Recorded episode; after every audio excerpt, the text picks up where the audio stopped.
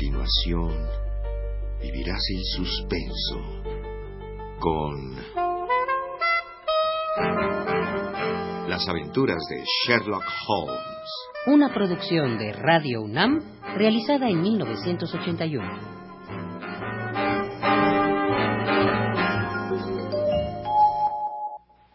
En cuanto al artículo, lo escribí yo. ¿Usted? Sí, soy aficionado a la deducción. Y las teorías que hay sustento son tan prácticas que de ellas depende el pan y el queso que me como. ¿Cómo es eso? Porque tengo una profesión muy mía. Me imagino que soy el único en el mundo que la profesa. Soy detective consultor.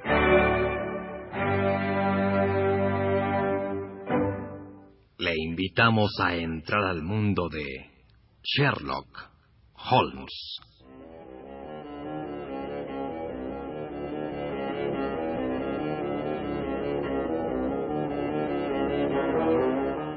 Capítulo séptimo. La prisión debilita al más fuerte.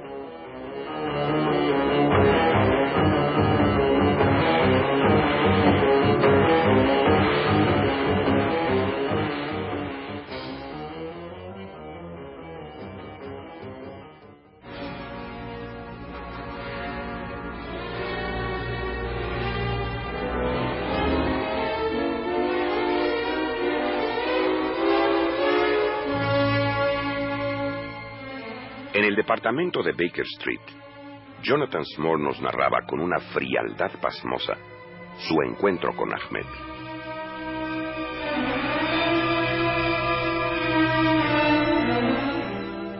Al descubrir que yo era blanco, lanzó un grito de alegría y corrió hacia mí. ¡Protéjame, Said! He atravesado todo el Raipotona para buscar refugio en el viejo fuerte de Agra. Me han robado, me han maltratado, me han ultrajado.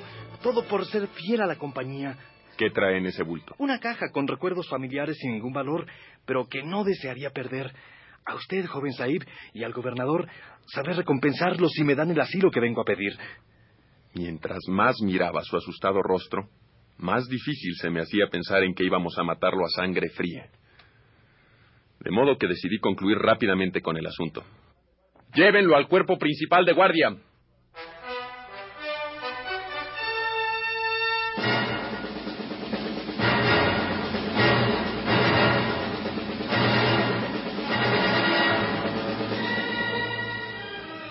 Abdullah y Mahomet se colocaron uno de cada lado y el gigante Akbar a sus espaldas.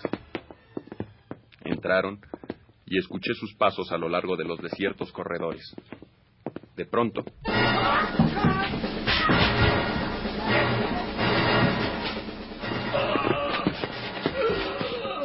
me volví horrorizado y apunté la luz de mi linterna hacia el largo pasadizo.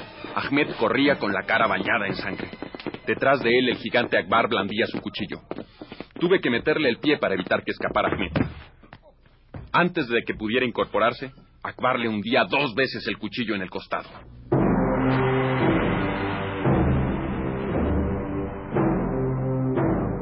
¡Qué horror! Continúe, Small. Lo enterramos bajo un montón de pedazos de baldosas y recogimos el cofre. El mismo que está ahora abierto sobre la mesa.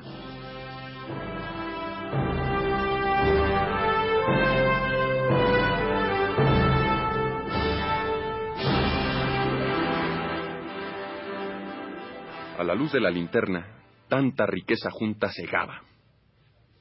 Hicimos un inventario de todo cuanto contenía el cofre. Cuando logré finalmente recobrarlo, solo faltaban doce perlas que estaban engarzadas en un hilo de oro. Parte de ellas las ha recibido la señorita Morstant.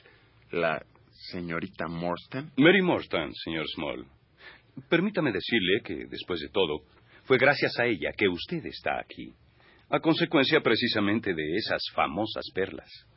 Interesante, señor. Eh, por Muy favor. interesante. Por favor, termine su historia, Small. Ya habrá tiempo después para los comentarios. Asesinaron al comerciante falso, hicieron una lista del tesoro y luego... En el fuerte no contábamos con habitaciones privadas, así es que llevamos el cofre al mismo patio donde habíamos enterrado a Ahmed y ahí lo ocultamos. Actuaremos siempre en beneficio de todos, y ninguno, pase lo que pase, sacará mayor provecho que los demás. Yo, Abdullah Khan, así lo juro. Yo, Doc Akbar, lo juro también. Y yo, Jonathan Small, Con la mano sobre el corazón también lo juro. Mahomet Singh está vigilando, pero su palabra también es la palabra de un Sika. Así que yo juro por él. Dibujaré cuatro mapas del lugar y cada uno pondrá al pie del suyo el signo de los cuatro.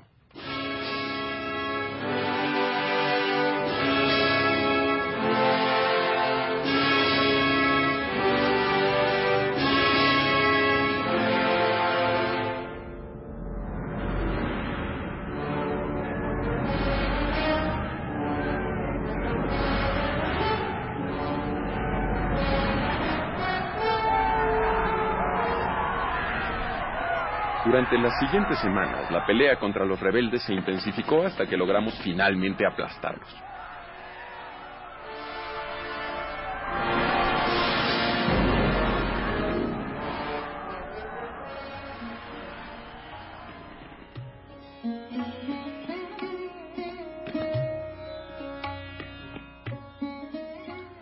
Ahora que la paz se restablece, Saib, podremos marcharnos sin peligro. Desenterraremos el tesoro y lo dividiremos. Nuestra misión ha terminado. Pero el destino habría de complicar las cosas. Una mañana, mientras estábamos de guardia. ¡Arréstenlos! Pero, sargento, ¿por qué razón? El fuerte ha sido registrado y el cadáver de un tal Ahmed fue descubierto bajo un montón de baldosas. ¿Y eso qué tiene que ver con nosotros, sargento? La noche en que llegó la víctima al fuerte, ustedes tres guardaban la puerta por la que entró, sin volver a salir. A usted se le vio en su compañía, de manera que los cuatro serán enjuiciados por asesinato. ¡Llévenselos!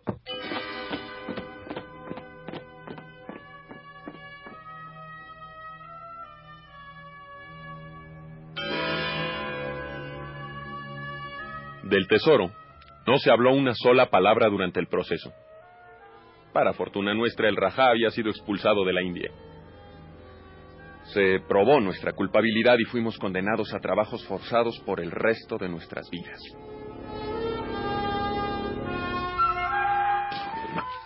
¡Vamos! ¡Vamos! ¡Trabajen, miserables! ¡O no habrá comida hoy! Maldición. Teniendo el tesoro tan cerca, hay que soportar patadas y puñetazos de los miserables guardias. No desesperemos, Abdullah. Nos libraremos de esta y rescataremos las joyas. Sé que van a enviarnos a la isla Blair. ¿Enviarnos a las islas Andamán? Pero, Said, el lugar es insalubre. Nos atacarán las fiebres. O antes los caníbales, que estarán dispuestos siempre a lanzarnos uno de sus dardos envenenados. Ir a la isla Blair es ir a una muerte segura. Algo se nos ocurrirá, Abdullah. Algo se nos ocurrirá. ¡He hecho, miserables! ¡A trabajar, he dicho!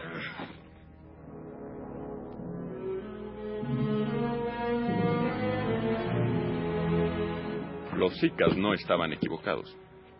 Aquella isla era un infierno. Cientos de millas de océano nos separaban de otras costas.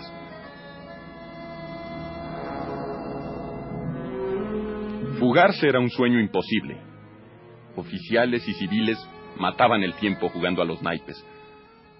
Los militares, cosa curiosa, siempre perdían. Anoche perdió como nunca, Mayor Sholto. Estoy arruinado y he decidido pedir mi retiro, Murstan.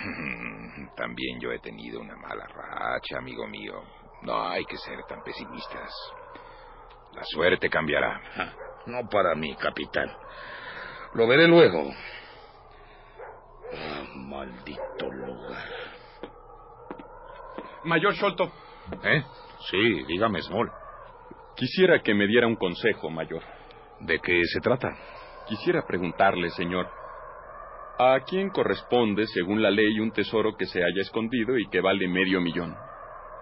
Yo sé dónde hay uno enterrado y quizás, si lo denuncio a las autoridades, lograría que se me redujera la condena. Mm, ¿Cuánto dijo que vale, Small?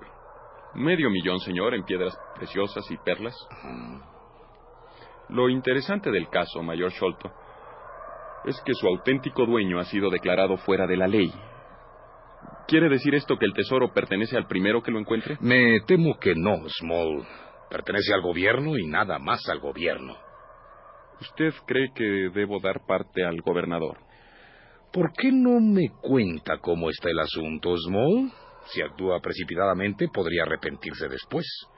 Incluso me gustaría tratarlo con una persona de mi entera confianza. ¿El capitán Morstan? Usted sabe, Small, que somos viejos amigos. En cuanto al tesoro, tal vez al gobierno no le toque intervenir si, como usted dice, se trata de bienes privados. Permítame notificarle, mayor, que somos cuatro los compañeros involucrados. Ah, y los cuatro purgan condena por el mismo delito, ¿no es así? A cambio de la libertad, los asociaríamos en el negocio.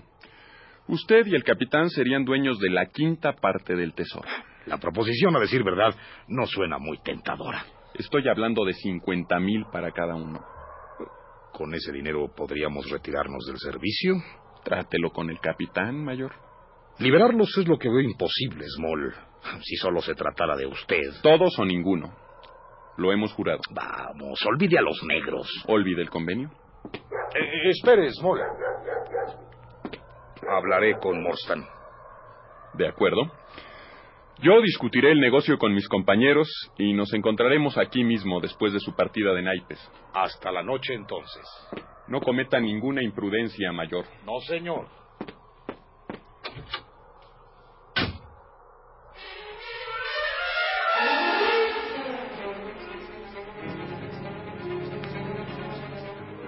A la conferencia asistimos los cuatro.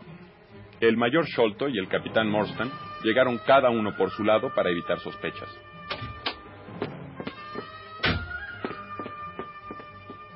¿Ya estamos aquí? ¿Qué proponen? El convenio es el siguiente, señores. Les entregaremos a cada uno un plano del fuerte que señala el lugar donde está escondido el tesoro. Usted, mayor, irá a Agra a comprobar nuestra información. Si encuentra el cofre, lo dejará allí y nos enviará un yate con víveres para el viaje que habrá de esperarnos frente a la isla Rutland. Cuando lo abordemos, usted volverá a su puesto. Usted, capitán, nos ayudará a escapar y más tarde pedirá licencia para ausentarse.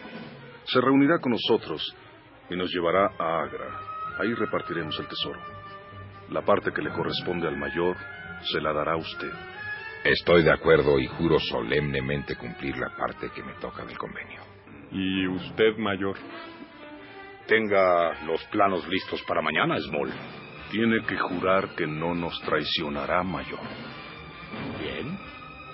Lo juro. Por su cruz. Por mi cruz, Abdullah.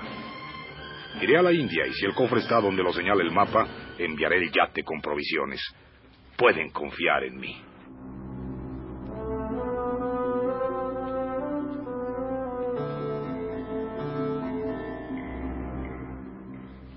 Y claro, el mayor Sholto faltó a su juramento.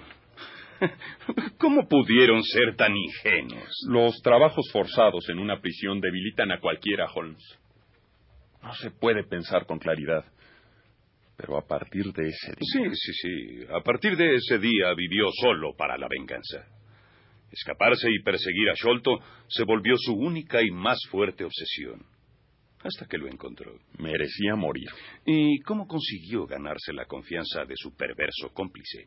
El hombrecito de los dardos venenosos. Yo trabajaba en la enfermería de la prisión y un día lo llevaron lastimado de una pierna. Me ocupé de él, lo curé y al cabo de dos meses ya caminaba.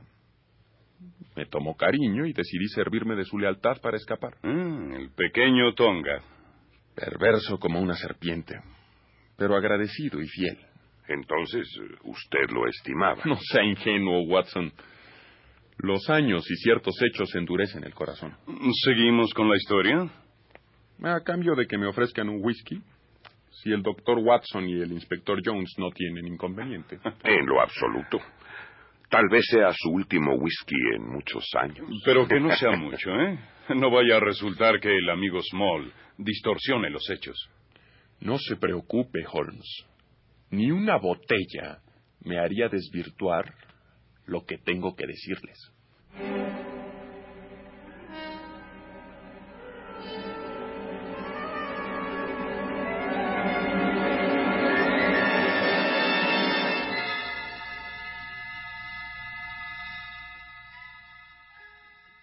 Escuche usted nuestro siguiente capítulo. un tesoro portador de alegrías y desgracias.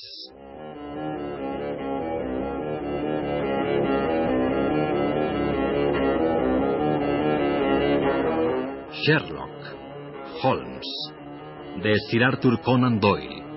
Adaptación Pilar Campesino.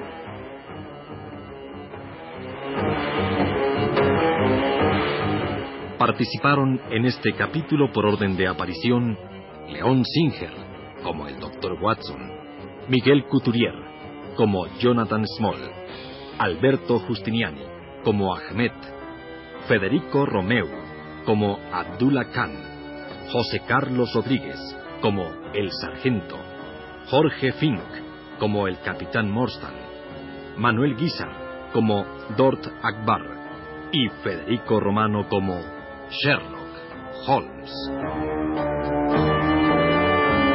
Grabación y montaje, Manuel Estrada. Dirección y realización, Rolando de Castro. Una producción de Radio UNAM.